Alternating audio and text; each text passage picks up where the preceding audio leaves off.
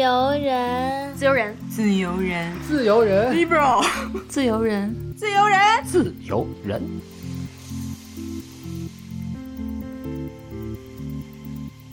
欢迎收听《自由人》，我是今天依然阳性的佳琪。大家好，我是已经阳康的夏明明。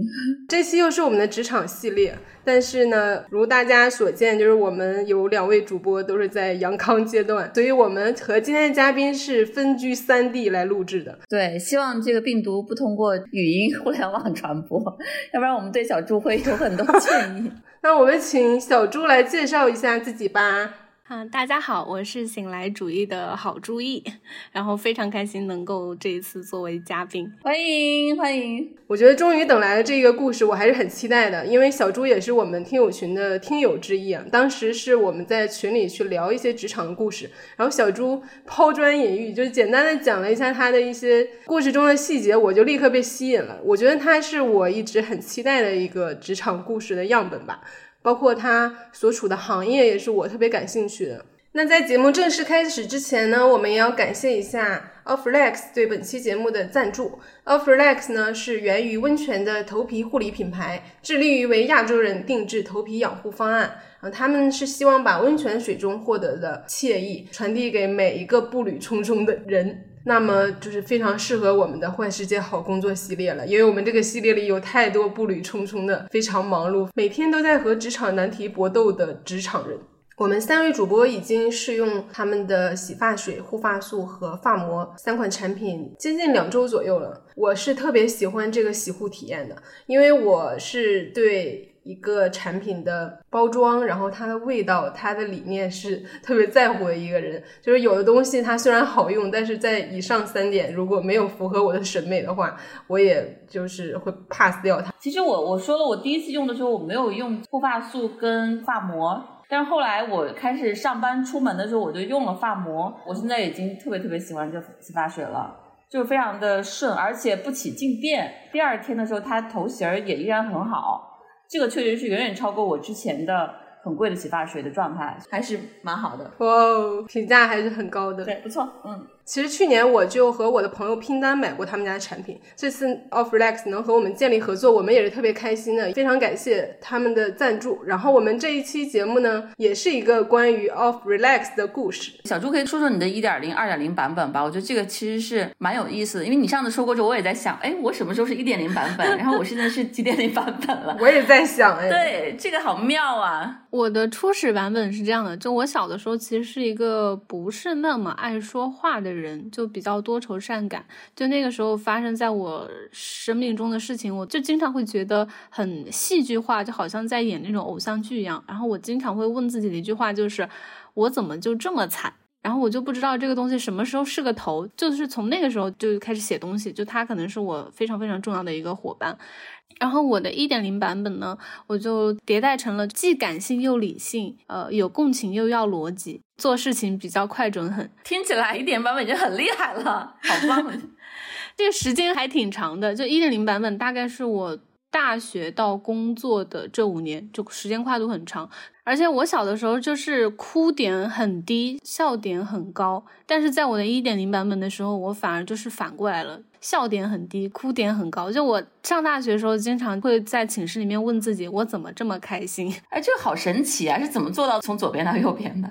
我当时是高中的时候开始学编导，然后当时是分到了一个比较差的班，就之前在的班级可能他们成绩都比较好，但是反而是在差的班认识了一些不错的朋友，比如说他们也比较喜欢写东西，然后带我玩豆瓣啊什么的啊，然后当时还遇到了我的初恋，所以这个人就是在一个很重要的时间遇到了一个很重要的人，就那个时候开始变得开心，然后工作之后就是延续了大学那个版本是吧？对，就可能在不断的冲刺的过程中，大学毕业的时候，就当时在想去哪个城市，然后我就选择了一种用抓阄的方式，就是不管我从呃五个、六个、七个、八个里面抓，抓到的都是一个我现在可能已经记不清名字的城市，但就是在做这个选择的过程中，心里面那个来深圳的声音就是越来越清晰，所以我就来了深圳。当时是跟支付宝借了一万块钱来的，然后很快的就是三天找到。工作五天找到房子，开始了我的深漂之路。当时为什么就是心里面那个声音就是深圳响起来呀？因为我觉得深圳就是一个节奏很快，然后很包容的地方。对我来说，我觉得这样的地方还挺适合我的。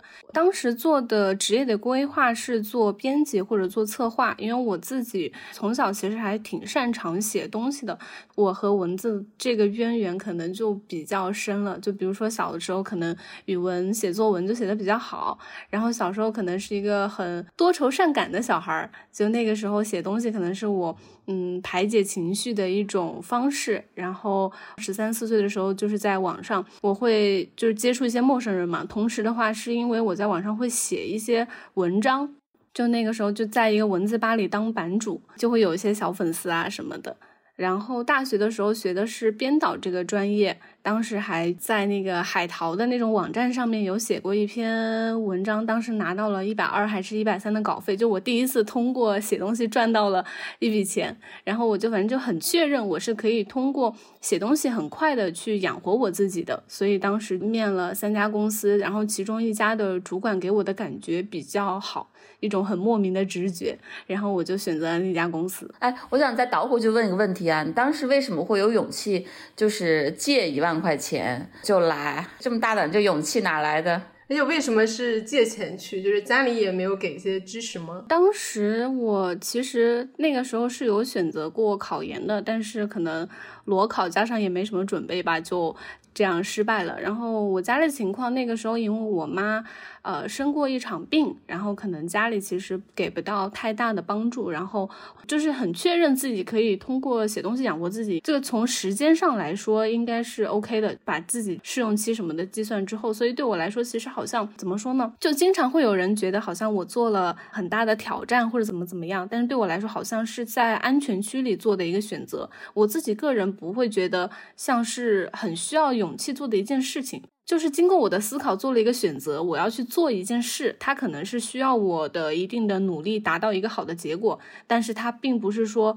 特别大的挑战的这种，对，就是我之前有说过，就是你敢于去做这种决定，就基于两个信心嘛，对自己有信心，我有这个能力，有这才华；第二个对未来有信心，就是深圳这个地方一定能够帮我的能力和才华去发挥、去实现，其实就足够做这个决定了啊。是的，面试之后就开始非常顺利的入职，开始工作了，是吧？然后一开始也非常得心应手，是吗？这个事情也挺神奇的，就当时是一个职场新人的状态，进入了自媒体这个行。业就是写东西做内容嘛。我因为从小对写东西这个东西也比较擅长，我当时好像到我手上这个账号可能是四五千、五六千的数据，第一个月就做到过万了，第二个月两万，然后半年时间最高有到四万。就是在没有花一分钱的情况下做到这个数据，其实是很厉害的一件事情。就当时也听过有人夸我这件事，但是当时我其实对这个成绩并不是特别清楚的知道。我是在第二家公司面试的时候，我才肯定到了这件事情。因为当时的老板他其实不是一个特别注重原创内容的人。你说你第一家公司是吧？是的，是的。哇，这个感觉也很奇妙，就是明明非常的擅长，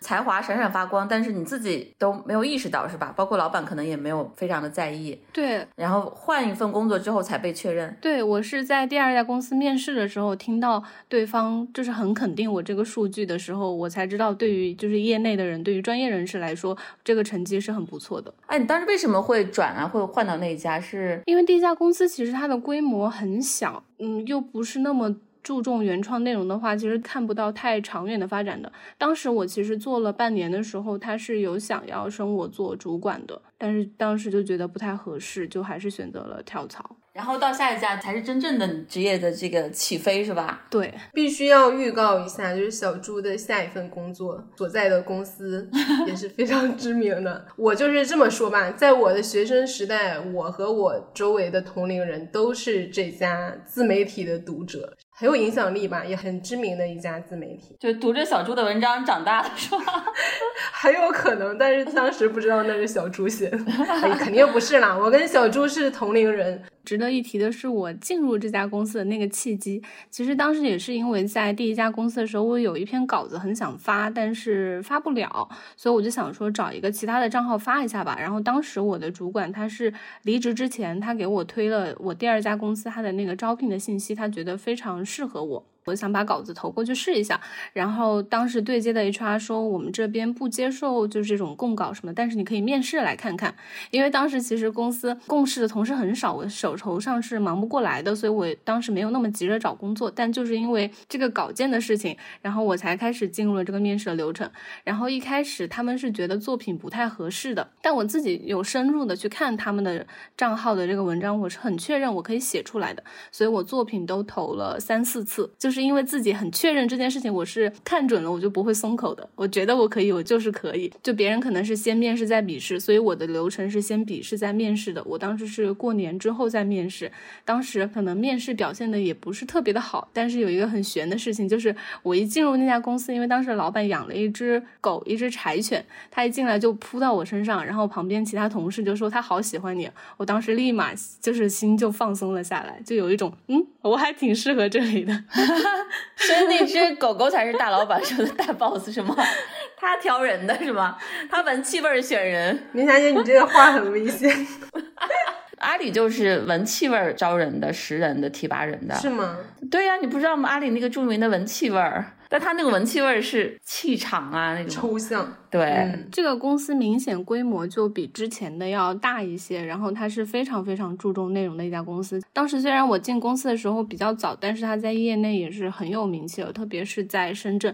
我好像进公司第一天就加班到凌晨两点，天呐，当时老板就经常会说。你住的地方是没有网吗？怎么老看到你在公司？你是在蹭网还是在干什么？就是可能真的是饱含了热情，然后确实规模大的公司的话，然后就能感受到那个竞争的压力是很激烈的。就我们还会有比稿啊什么什么的。我就是那种可能从小因为我妈对我要求比较严格，然后我可能小时候有那种考试焦虑症，但是到了工作之后，其实我还是挺适应职场的。只是说有一个强迫症，就是别人给我一个题目，就不管是问题还是什么答卷那种题目，就一定会认真做，所以就是特别认真的在做那件事情。然后其实公司的氛围也挺好的。这要说到一个点，就是当时我第一家公司，它是不让穿拖鞋，也不能够在桌上摆绿植，什么各种都不行。然后我进第二家这个公司的时候，我一进门就看到有一个鞋架，因为它其实是住的房子。就是有两层的，然后进门又有狗狗呀，然后有很多零食台啊什么，就会有一种家或者是很亲切的那种感觉。很多创业公司是这样的氛围，他其实也是想让你 加班更晚吧，反正 就是工作跟生活无缝对接。第一天就加班到那么晚，真的也是整个你这段工作的一个缩影，是吧？对，像是一个预兆一样。之后还有更夸张的，就是在我升管理层的前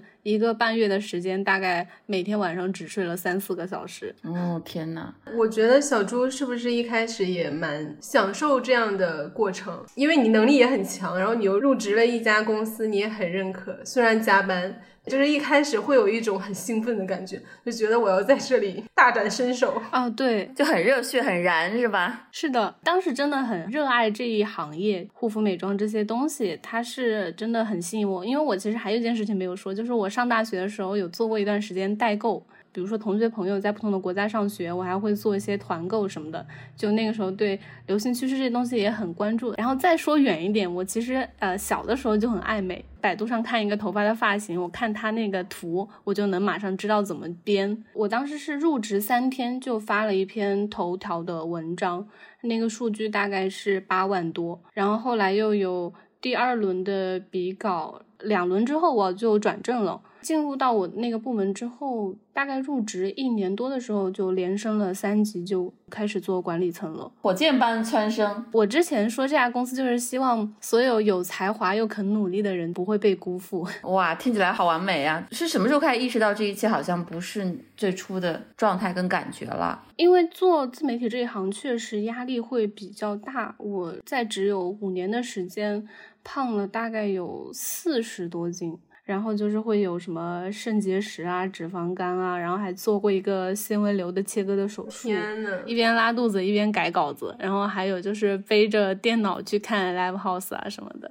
你的身体有告诉你有些东西他那个节奏不太对劲了，就是好像陷入了一个恶性循环，不太健康的状态。就除了刚刚说的这些之外，还有就是很容易生气。然后比如说我谈恋爱的话，对方会觉得我有的时候很像领导或者老师。如果对方是一个很 nice 的人呢，我又不敢张嘴跟他说话。就比如说我们周六日出去玩的时候，他会。帮我背电脑，然后到了一个地方就会问我，呃，在这里需要把电脑拿出来吗？你需要处理工作吗？就其实他已经做的很好，但是我就是很害怕，我张嘴说话就会骂他，就到一种不知道为什么没法好好说话的一个状态，是吗？对对对，就感觉那个状态已经很不健康了。而且我当时就因为比如说工作嘛，我就肯定就很喜欢暴饮暴食，然后吃一些重油重辣的东西，就整个状态这种恶性循环。还有就是花钱。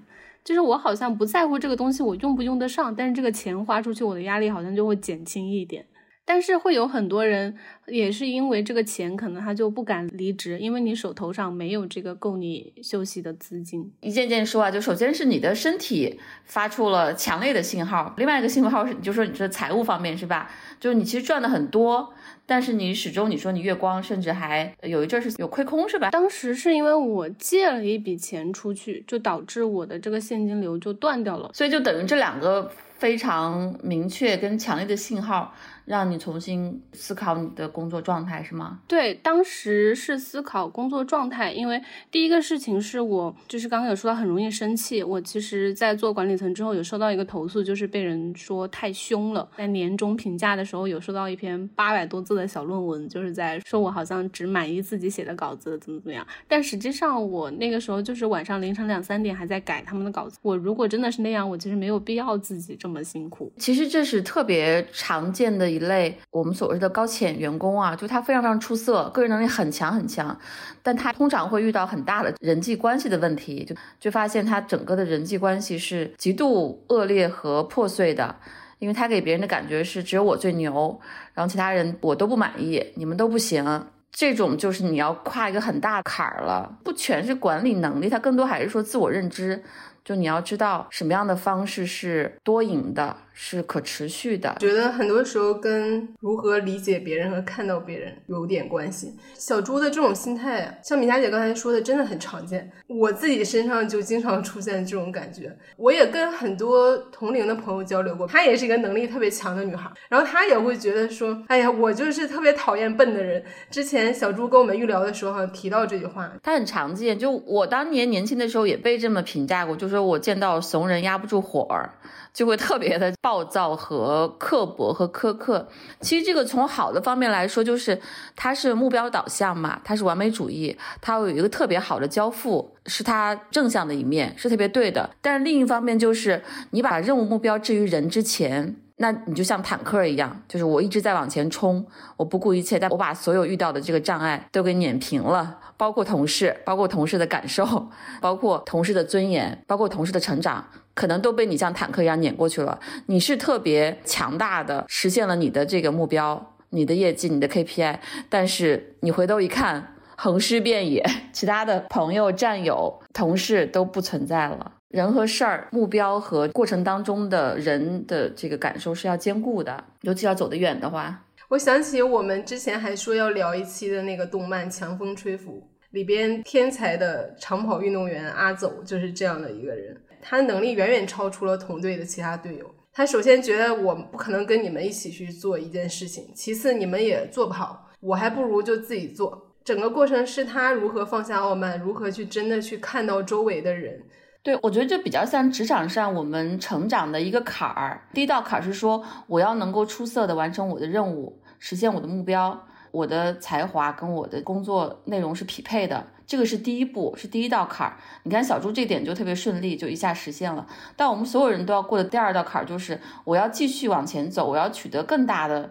成效和目标，他就需要兼顾更多的人的感受。我的团队、我的战友、我的同事们，这个其实小朱后来自己也过了这关，对吧？当时其实有好几个因素，有一个是有一个同事，他跟我说，他离职之前那段时间，我可能有点像好像一直在挑他的刺，就觉得对他的稿子不满意啊，然后修改啊，然后又有扣绩效啊什么的。然后他离职之前跟我说。这还是很感谢的。一开始他入职的时候，我对他的一些帮助，因为那个时候就是他刚进公司嘛，然后当时的领导在群里发一些话，看他没没有听懂，呃，领导说的意思，我就会小窗告诉他，啊，刚刚那句话是什么意思，大概重复了几次这样的动作。所以他跟我提到这个场景的时候，我当时一瞬间想起来啊，原来我是这个样子的，那我现在为什么会变成这样呢？然后还有一个是。是有一个同事，他工作失误，所以就对这份工作当时有一种很受挫的心情。那天晚上我就给他打了半个小时的电话，因为我其实之前就根本没有找他这么深入的聊过，我那个时候才感受到。底下的团队的这些成员，他们内心其实是有一些煎熬和有一些纠结，有一些思考，就是对他们来说，可能当时是很大的一个问题，但其实也许在我或者是在其他人看来没有那么大。然后他也会觉得，啊，原来我也面临着一些问题，就是其实我们之间的距离没有那么的远。这两个是同事方面对我的一些影响。其实你走过了他们的阶段，因为你已经走的比较快了，所以你有点忘了最初那个阶段了。还有一个是当时看书，就是张艺兴推荐的那本，就不会带团队，你就一个人干到死。这个是当时的领导推荐我看的书，可能他有四本，可能到今天我都只看了百分之十，但是这个百分之十非常非常非常的受用。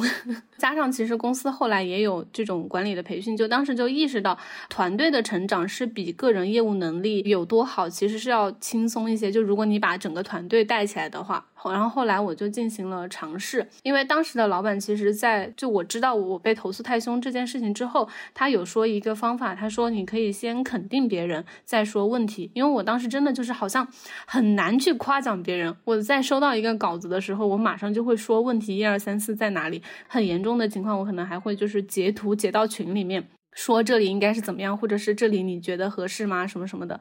当时我其实意识不到这个动作对有些人来说，他压力是很大的。这样的话，他其实团队氛围并不是那么好。但是他们又知道，其实我没有坏心，我是在做这件事情而已，所以他们可能也不会去跟我说这件事情。然后之后我就换了一下方式，就改成了你遇到了什么问题，你进度怎么样了，需要我的一些什么建议或者是帮忙吗什么的。这样互相好像这个沟通的阻碍就被撤掉了。HR 有跟我说过，他说啊，你们现在团队氛围挺好的，很团结。然后说他们也有体谅你的辛苦，然后怎么怎么样，整体团队的这个绩效也有在上涨，就是从结果和过程来说，好像都会比之前融洽一些吧。对对对，其实他就是说单兵作战跟团队作战的差异，就是那句特别老套的话，就是独行快，众行远，对吧？你要是一个人，你当然可以走得很快很快，你按照自己的节奏前进，但是就是你就不可能做很大的事情。因为大家加起来互相能力互补，有快有慢，你就可以做更了不起的事儿。但是它可能节奏就不一样，就要所有人拉平，它就会慢一点。所以这就是两个选择。我觉得在职场上最后走得非常远、非常高的人，他一定都是有战友的。有同盟的，而不是说孤军奋战。因为你一个人再怎么着，你的这个能力边界，你的时间精力终究是有限的，是有天花板的。这是小朱的职业生涯里面其实最重要的一课吧。因为其实我们很多人都要遇到，但是很多人没有意识到这一点。你看我，我觉得很多学霸，包括刚才那个小朱也说到，他可以拿到题之后会拼命的解答，会把这个题答好。这是很多人可以自己完成的，但是你一旦要走的比较远，你就需要去帮别人也答题。甚至你还会提出更好的问题，你能不能帮助大家一起答题，答更好的题？其实这个比你自己答题要慢要难，但是他会获得更大的一个收获吧，跟职场上的这种成长。其实我自己也过了很痛苦的这一刻，我特别能共情小朱这一点。可能现在小七他们都看不到我这一面，大概我十年前也是这样子的，就是我当时觉得我怎么这么累呀？就我在拉着这个团队往前走，都要累死了，为什么你们所有人都在拖后腿？但后来发现，其实大家都很努力。都很努力，就我的要求比较高，然后我可能有我特别特别快速跟粗暴的一些判断和决定，其实整个团队要跟上我是很慢。其实你一个人在前面拉团队走是很累、很笨又很低效的方法，但如果说大家都往前跑，然后你推一下。你只是一个辅助力量，其实所有人都更快，你也更轻松。就是小猪后来描述那个状态，是吧？对对，我觉得这也是我要学的一课。呃，真的，我们都要过。如果你要走得远，你要团结更多的人，这是一个很大的挑战。就从管理自己变成一个精英管理者，然后你你你学会去协同他人，你可以跟其他人联动，甚至是各种各样的人。你都可以把它变成你的这个盟友。就是有句话是不是说，你如果有一个特别明确的、坚定的方向，那你遇到魔鬼，你要让他背你过河。但我们很多人见魔鬼就爆炸了，我先跟魔鬼搏斗一下，结果自己也过不了河。但是当你遇到魔鬼，你要魔鬼也背你过河。天呐，这个形容太让我心驰神往了，我要修炼。你更别说你，其实很多时候你是有神队友，只不过你没有发现。你从你的角度出发，你觉得他们跟你不一样，跟你工作习惯不一样，然后判断不一样，喜好不一样，你就觉得他们是猪队友。他们其实可以在某个方面是你的神队友。也是特别想跟更多人分享，尤其是女性啊，因为女性有时候她习惯了忍辱负重、独自承担、吃苦耐劳等等。其实你在职场，你一定要懂得借力，然后懂得有这个同盟，懂得有导师，然后有战友，有这些跟你同行的人。你看我们兄弟会很多，对吧？我特别希望有这种姐妹团，真的可以大家一起往前走。比如说我们都会有生理不适，对吧？我们每个月都会有生理不适，我们会有情绪波动。我们会有些委屈，其实真的职场上的姐妹淘，我觉得特别特别重要。但其实当时那个小猪在团队的这一刻已经过了，对吧？其实你后期跟团队相处也很好，然后你们 HR 也反馈你们团队状态很好，但是你后期还是。觉得自己一个身体跟财务不那么健康，是吧？它是两个方面嘛。第一个是说刚刚那个财务方面，我是因为把这个钱借出去，我的现金流断掉之后，我就开始调整了我的消费的方式。因为一开始我其实就比如说记账这件事情，我记到现在应该有四年了，但是前面两年我只是在完成记这个动作。别人问我你的钱都花在哪儿了，我可以很清楚的把我的手机打开给他，每一笔都记得清清楚楚。但是我没有之后再进行一些思考和调整，没有分析。对对。然后因为这个现金流断掉之后，你就没有办法，我就会去想这个东西我到底呃用不用得上，然后我之后还会不会喜欢，我可能会让它在购物车里躺几天，我再回头看。然后到现在我可能买东西的话，会尽量买一些保值的或者是特别喜欢的东西，就是从以前的。盲目消费、冲动消费变成了投资型消费，或者它可以保值升值，或者说他买了我的这个愉悦，对吧？对，而且当时我家里就是因为我会做护肤美妆这一行，家里真的产品特别特别多，甚至是连我的同事都会怀疑说你怎么用东西用的这么快？你是用喝的吗？是因为我很怕他们过期，因为每次我收拾家里的时候都会有大量的东西过期，所以就疯狂的用。但是它那个产品功效，你其实有的时候不是那么清楚，它反而会。容把脸弄毁了。你用那么多不一定会更好，这样子。其实消费我们可以多说几句啊，因为我们也老在聊消费的话题。其实刚才那个是一个我觉得特别恶毒又很难察觉的一个闭环的操控，就是它让你首先是九九六的工作，疯狂疯狂的工作，然后压榨了你所有的这个时间和精力和你的思考能力，因为你特别累的时候根本没法思考，对吧？然后你留下来。小小的、短短的那些时间，你怎么去消遣它？你发现你很难去做一些真正从容的、这个愉悦的事情，就变成了特别简单粗暴的吃和买。和睡等等是吧？整个你的工作之外的生活内容就变得特别特别的简单和直接，完全是生理层面的。它这个其实跟你那个高压的工作是有一个特别紧密的逻辑因果关系的。你比如说，我们工作比较的从容，然后我下班之后仍然能够好好的规划一个浪漫的晚餐，或者一个就是很愉悦的一个约会，不管是跟男朋友还是跟闺蜜们。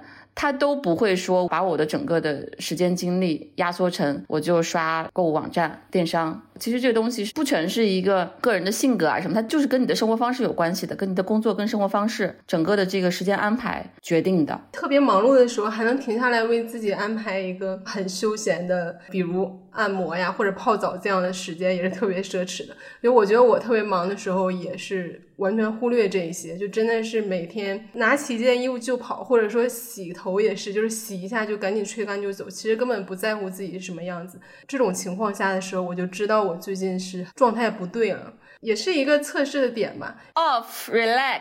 我想说，可能也是正好是在我们都阳了的这个时间嘛，真的是一个机会让自己慢下来，因为我们年末的时候团队的事情特别多。然后我一直在想，怎么才能让自己停下来？可能这也是一个契机。用了他们的这个温泉净澈清爽洗发水，然后它洗完是非常蓬松、非常清爽的。因为我是细软发质，而且头顶经常是比较塌的。然后我特别喜欢这款洗发水的味道，是黑加仑加铃兰的味道，就在冬天的话会觉得特别清新。马老师也看了，他说这个配料表特别的干净，因为他很追求这一方面。我们这次用的是清爽版，然后其实还有一款是滋养版，大家可以根据你的头皮类型，包括季节的因素来选择哪一款更适合自己。因为我们之前也讨论过嘛，就是洗发水它其实是生活的必需品。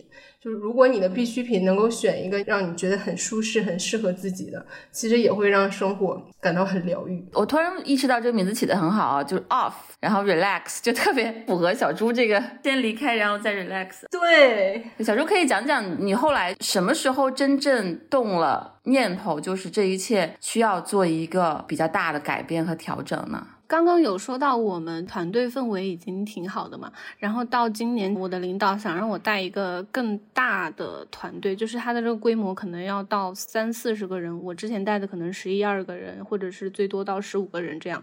但是当时我们的那个小的团队还没有说成长的特别好，然后我当时就是会做一些，比如说集中的培训，就是我那段时间花了很多的功夫在培养这个团队上面，就是比如说稿件的培训啊，SOP 的整理啊。全部都过了一遍，但那个时候其实团队就已经感觉还挺成熟的，把中层也带起来了。但是我自己的状态反而有一点像在养老了。然后加上我去年是这个消费习惯的调整，今年的话是直接物欲就开始阶梯式的往下降，对流行趋势好像也没有太着迷了。加上接触到女性主义。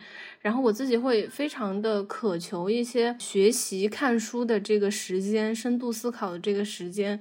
就是我离职前的一个月，我可能每天晚上要看一个小时书才能睡着觉，就是有这种强迫症的情况已经出现，就非常非常渴望有一段时间可以深度的去学习放松一下。你看，我们这里面有一个特别精彩的匹配，就是当小猪觉得他的工作开始放慢节奏，开始轻松，开始有这个养老的状态的时候，他开始有了精神层面、知识层面的很大的需求，同时他的物欲在降低，就跟当时刚好反过来，是吧？小猪之前说到自己确诊了成熟型焦虑，这是一种什么样的症状？因为我当时跟公司提离职，其实也是因为睡觉这件事情，因为就真的就。就睡不着觉，但你说当时的工作状态，我又没有压力很大。其实我自己也有点困惑，我为什么会这个样子？所以我就去找了医生，然后医生就是给我有做一些检测，然后上面检测的结果就是说我所有的问题都要解决，绝对不逃避。他就给了我这个词语，说是成熟型的焦虑。之前我们也聊到，小猪说他的妈妈控制欲比较强的，我不知道这个对你做事很追求完美、很追求快准很有没有影响啊？嗯，因为我妈在她那个年代是一个大专生，其实，在那个时候，我觉得也相当于大学生了吧。但但是，因为她没能够复读，因为当时家里条件已经不允许她再复读了。她觉得自己如果复读的话，一定能考上大学，所以她对于优秀啊这件事情，就是。有很强很强的一个执念，就他自己也是很女强人的类型，就是在很普通的岗位，他也会做到业绩第一的那种类型。他之前也有当过老师，然后他跟我说，就是他的学生都很喜欢他，但是为什么他的小孩对他不满意？以前小的时候，青春期会有叛逆的逆反的心理，我妈就会说啊，那看你逆得过谁吧。然后他遇到自己做错的事情，他绝对不会说他错了。所以我当时一度就是会很绝望，会觉得这个事情如果是我对了，那我怎么办呢？而且在做题的时候也是这样，就是这道题他可能有很多解法，但是就是一定要按他的那个解，他觉得才是对的。然后他真的就是那种，我觉得很难见到这样的家长。我都上高中了，那个数学题他还会写，真的是挺不容易。妈妈的那个学霸的心没满足。就因为这个压力吧，我可能就真的我最差的就是数学，然后我父母不擅长的一些科目我都非常好。就有一道题，他如果写不出来的话，他那天晚上他就睡不着，他早上六点钟把我拉起来跟我说，我想出来了。这都他很高兴、兴高采烈在那给我教，但是我和家里的话关系也有很多个阶段吧。然后我觉得我妈妈的改变主要是因为她生病，她当时动了一个手术，就可能没有办法太大声的说话去骂我了，所以她每次生气的时候就会让自己 停下来忍一下。中间可能有很长一段时间都没有回家，就当时会借一万块钱来深圳，也是就好像咬着一口气想要混出个人样来。虽然我不想在意别人的评价，就我自己到现在也是这。样，就不太 care 别人。但是就是对家里总是会有一份那样的在意。我们中间的有一个改变，是因为我的工作可能做的比较顺利嘛。就我晋升之后，到年底就大概这个时候，我才跟家里所有人说，我我这一年多连升了三级，就好像给一个成绩单一样，就做了这件事情，终于把这口气输出去了那种感觉。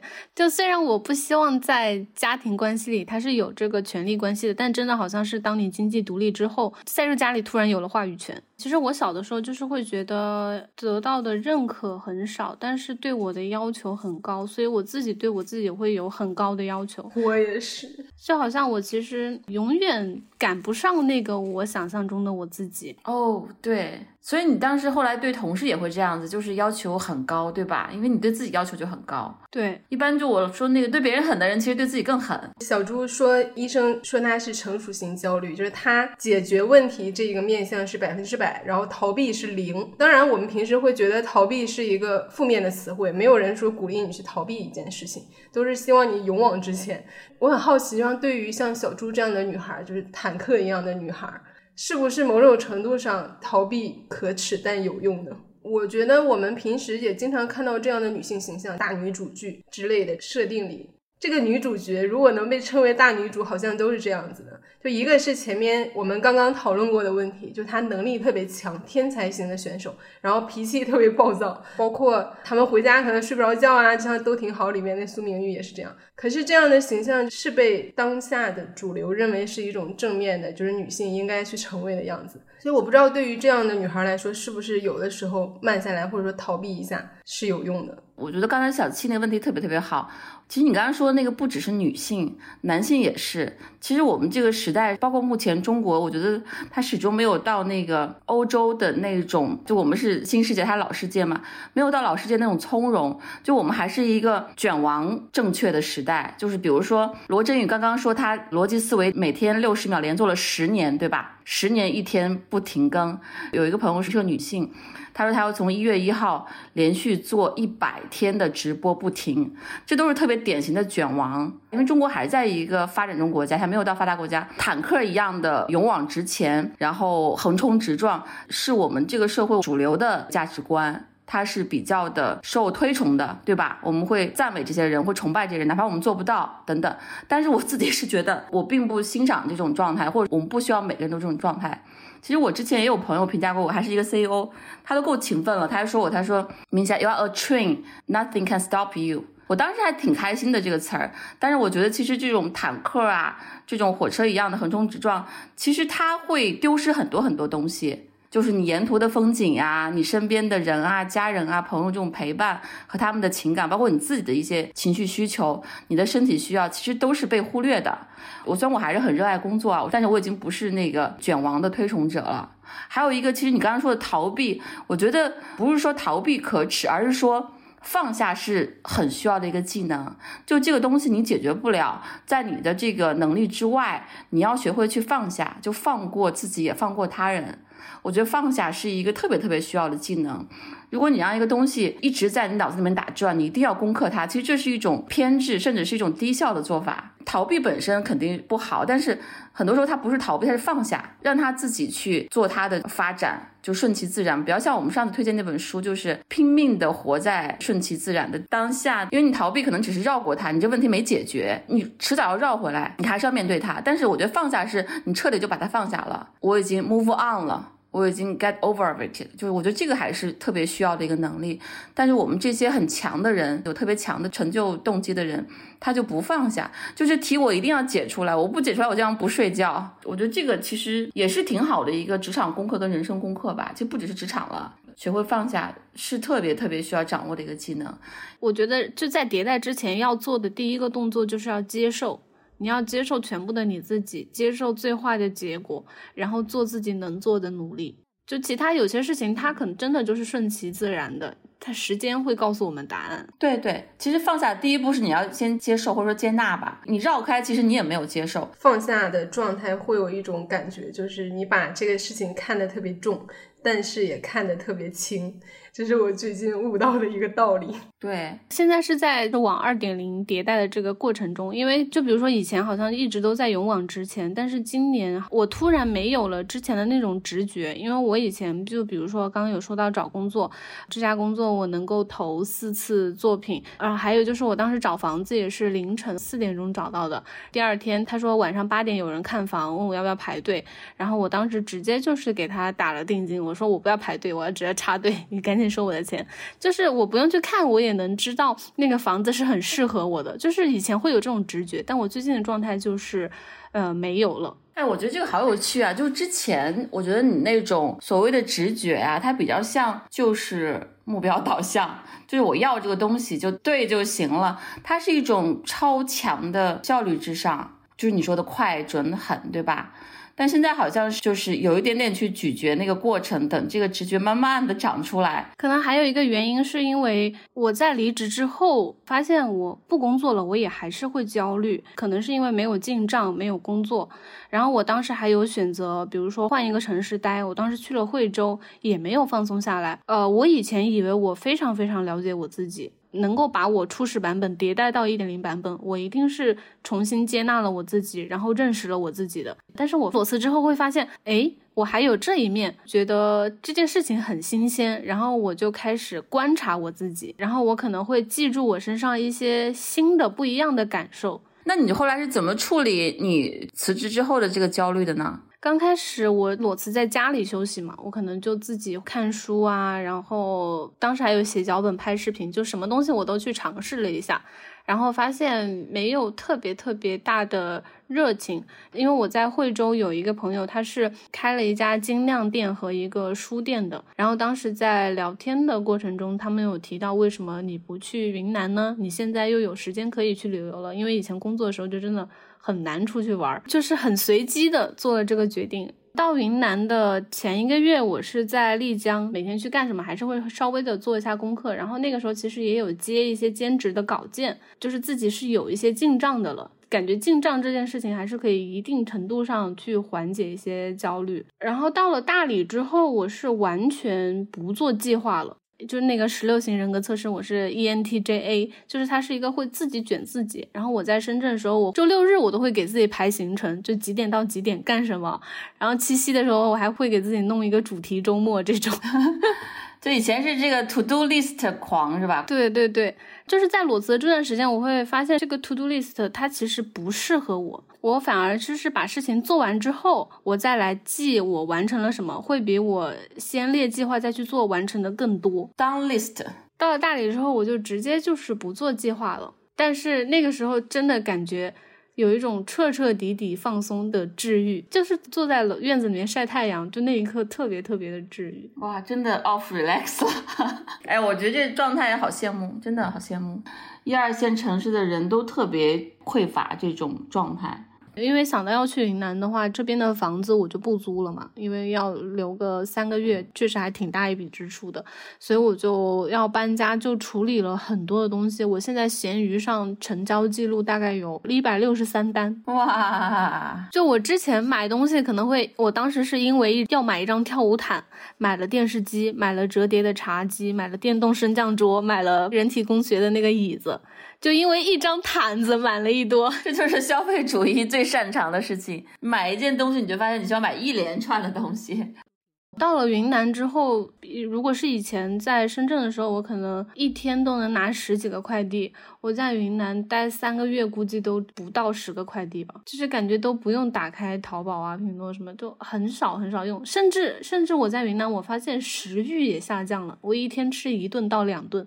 我觉得我能 get 到小猪的点，就是那种人类的那种欲望、贪欲、那种占有的感觉逐渐的消退，不仅表现在卖东西上，可能吃东西也是。对，就整个欲望下降的非常厉害哦，真的是，也会有一些很简单的快乐，比如说在云南吃到一个什么老酸奶的一个软糖，就是它可以扯的那种，大概也就一块钱嘛，我就觉得可好吃了，就想去他那个小卖部买。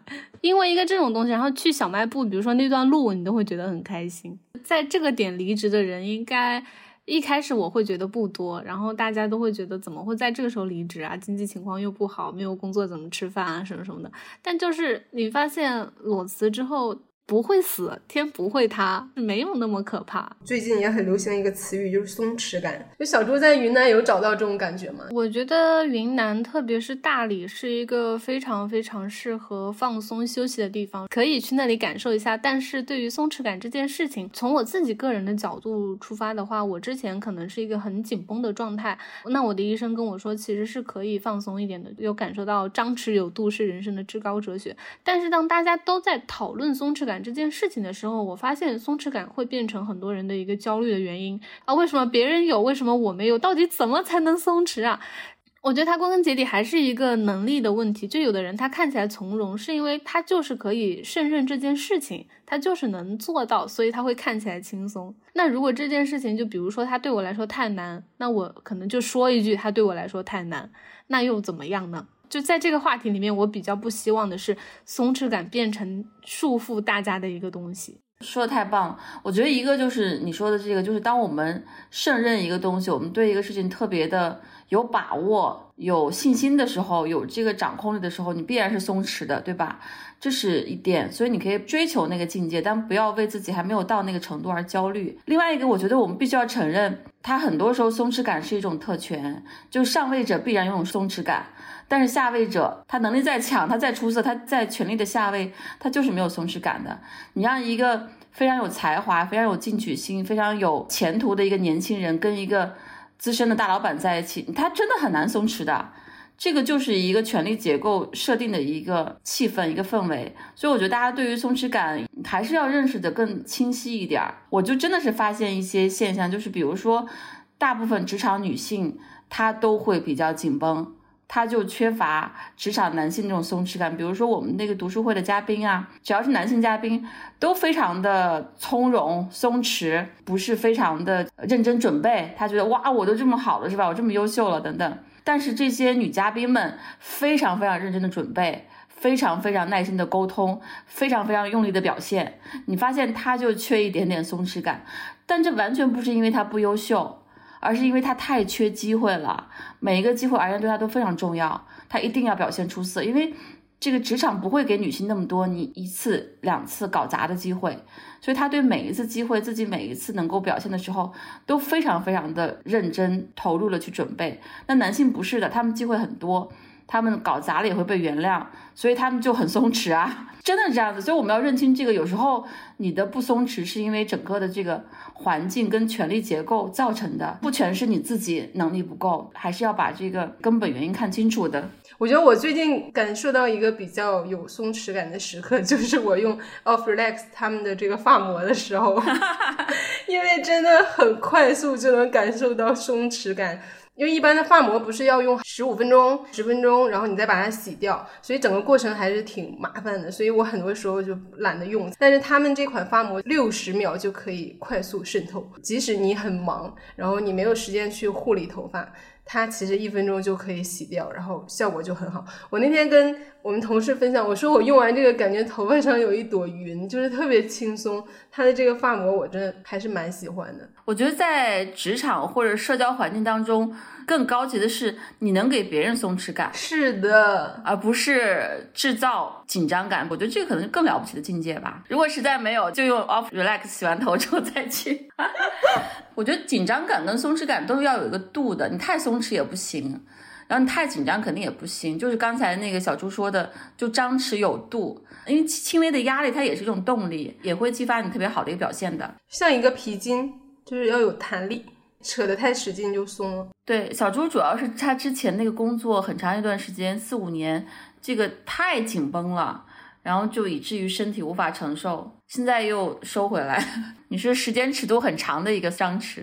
我很想知道，就是一方面是这个工作本身节奏很快，压力很大，包括在深圳的一些生活上的压力，但另一方面你会觉得，就是比如自媒体行业是注定会让从业者走向这个结局吗？因为它本身的一些特性。我觉得可能要看它是不是真的很适合这个行业，因为这个行业确实离职率还挺高的，很少会有我这样在一家公司待五年的。做内容，它一定是强输入才能强输出的，所以我自己就是在离职之前会那么那么的渴求有一段可以深度的去学习思考的时间，因为我在职的时候的工作模式，我觉得输入的时间还是比较少的，反而可能还没有我刚。刚进公司，可能比如说新人的那个时候。有更多的时间可以在网上冲浪啊，去接触一些新的呀。就你的脑子它是一直保持在转的，但是当你待的时间久了之后，可能就会有一种疲惫感，还是怎么样？就是会，比如说有一些习惯性的一些思维，然后你又没有那么多时间去接触那些新的东西的时候，它有点像它在内耗了，自动化，就模板化加上内耗。因为有很多公司它真的就是会有一些豹纹的模板，你不用想那么多，你就按这个东西去操作就可以了。可以说一些就是可能会。招骂的话，就是我对有一些职业有一定的这个偏见，我觉得它不是很好的职业，比如说 PR，比比如说那个自媒体的呃小编们，还有包括当年那个金融机构四大会计事务所吧，这些他们都有这个说法，就是三年报损无残留，就把你用尽，三年之后就你整个人废掉，然后你可以去你的甲方。开始一个新的职业生涯，他是特别典型的青春饭。我觉得有一些这样的职业，就是它是一种把人当做生产资料去使用的，它是一个把人当做一个消耗品去使用的一个职业。你首先，它绝对不可能长期做，就真的很难长期做。因为我认识很多很多做自媒体的人，我觉得真正长久发展特别愉悦的是很少很少的，因为它是一个强输出，很少去输入，它不从容。其次就是它是会被一些数据流量和反馈做唯一的指挥棒的这种逻辑的工作，其实它都会比较的摧残人。它不是说一个边建设边生产的一个过程。就我一个朋友的描述就是，他说做自媒体是把自己的骨头熬成汤给读者喝，他对于从业者的消耗太大了。包括咨询公司，我觉得这些职业，就如果不能给你带来长久的成长跟滋养，就这个工作，如果你不能一直做的话，我总觉得这个工作它利用你比你跟他双向滋养要少很多。我在想小猪这个例子的时候，经常会想起我们不是刚跟人物杂志的几位作者聊过天嘛？你看他们的状态是不是很不一样？他们每个人都说，我想一辈子写作，我希望我写到八十岁我还能写，我希望我九十岁我还在采访，我希望我死的时候我都还在写作。张涵也说，我主编也说，我看过他的采访，他说他生孩子前一天还在采访和写作，然后生完孩子，他说我发现我不喜欢带孩子，我喜欢写稿子。就你发现都是写作，而他们的公众号也是很多很多十万加，但他们这种写作就是对于写作者本人很大很大的滋养。自媒体的很多写作对于自媒体写作者的滋养是比较有限的，因为它更多是把你掏空了。你要迎合热点呀，去满足数据呀、流量啊，还有转化呀。呃，首先我觉得很多人做自媒体肯定很擅长，也做得很好，但是我觉得肯定还要想清楚自己的一个长期的发展，就是这份工作给你的滋养是不是真正的成长。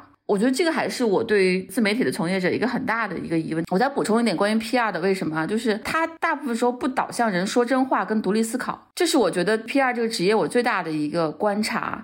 其实我认识有很好很好非常出色的 PR，他一定是有独立思考的能力，他可以反过来去影响他的老板。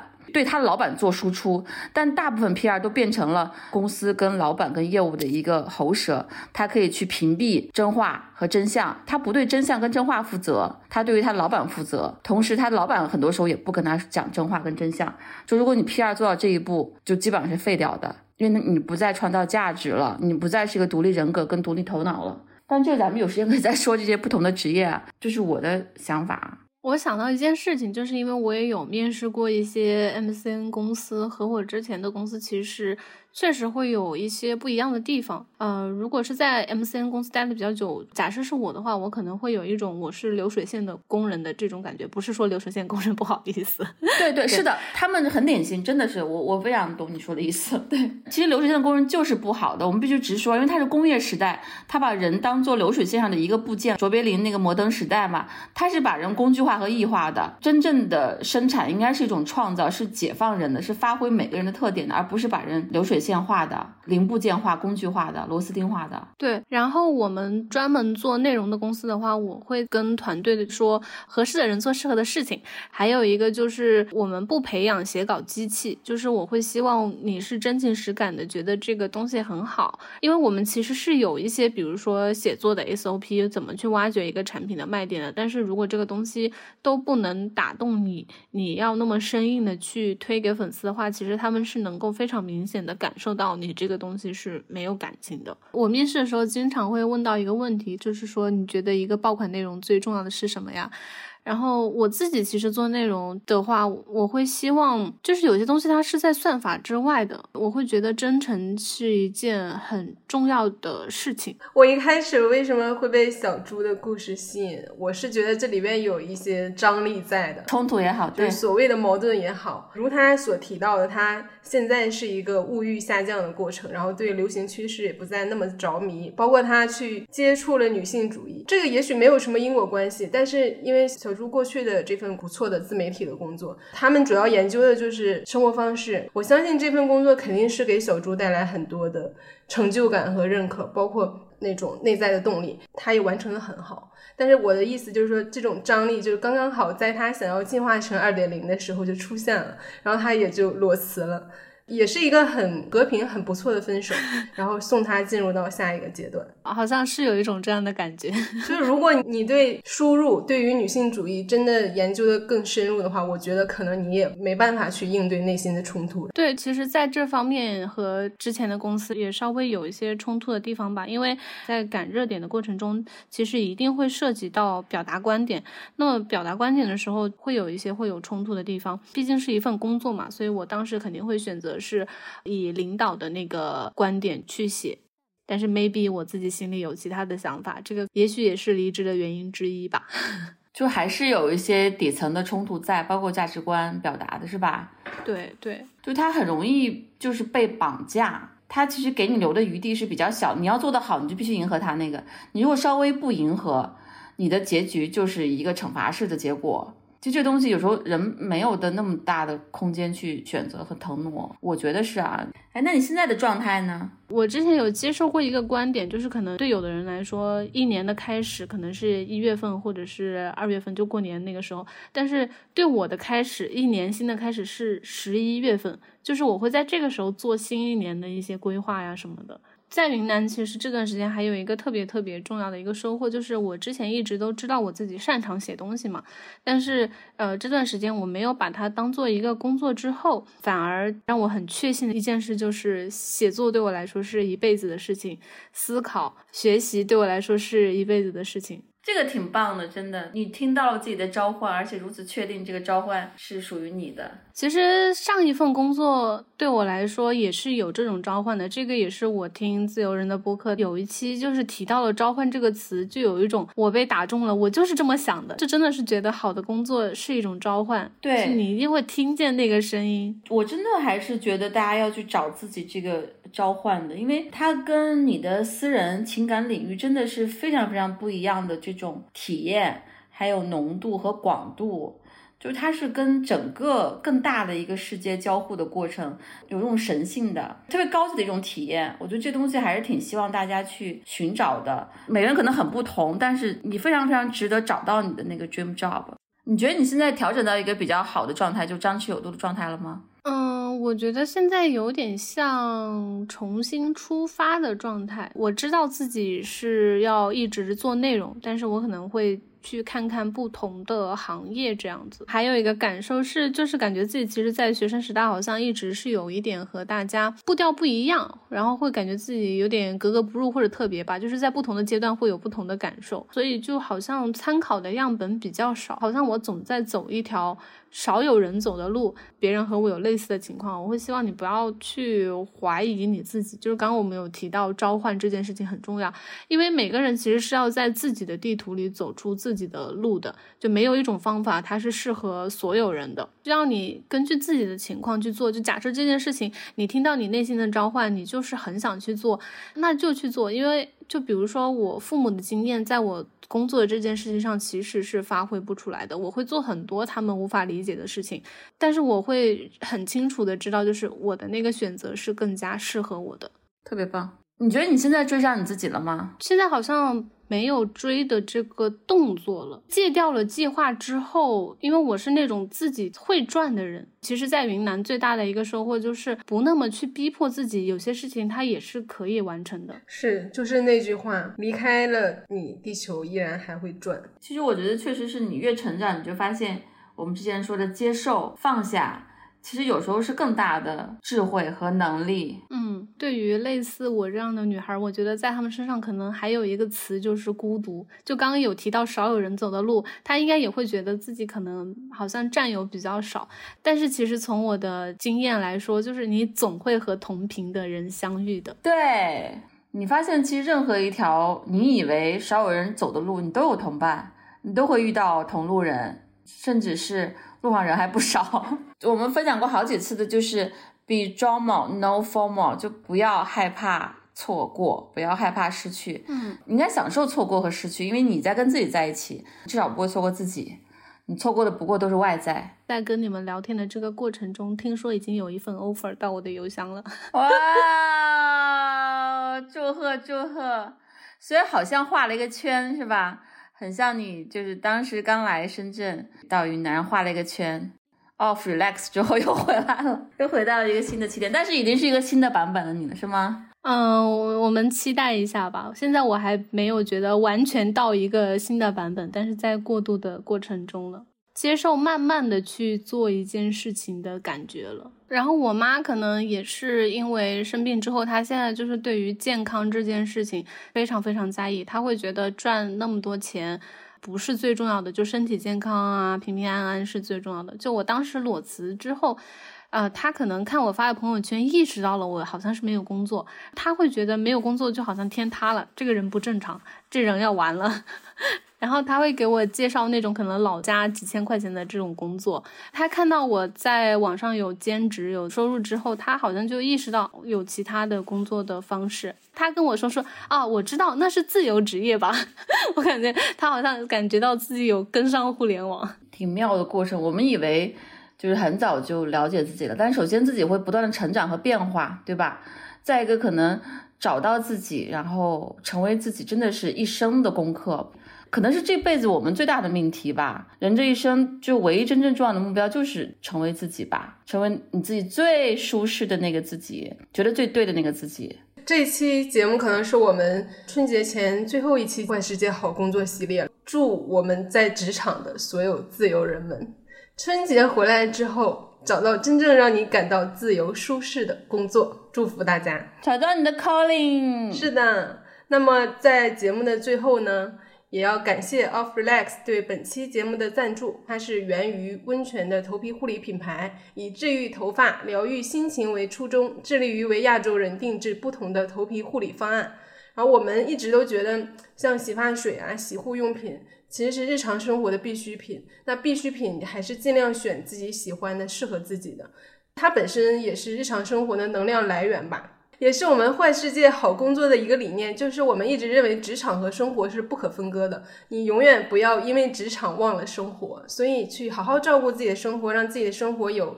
疗愈的感觉，有放松的感觉是非常重要的。然后 Offlex 呢，也为我们自由人的听友们准备了专属好礼，领取方式大家可以在评论区查看。希望我们都可以在职场和生活中拥有这个 Off Relax 的这个状态和选择。对，嗯，在结尾也要插播一个小活动。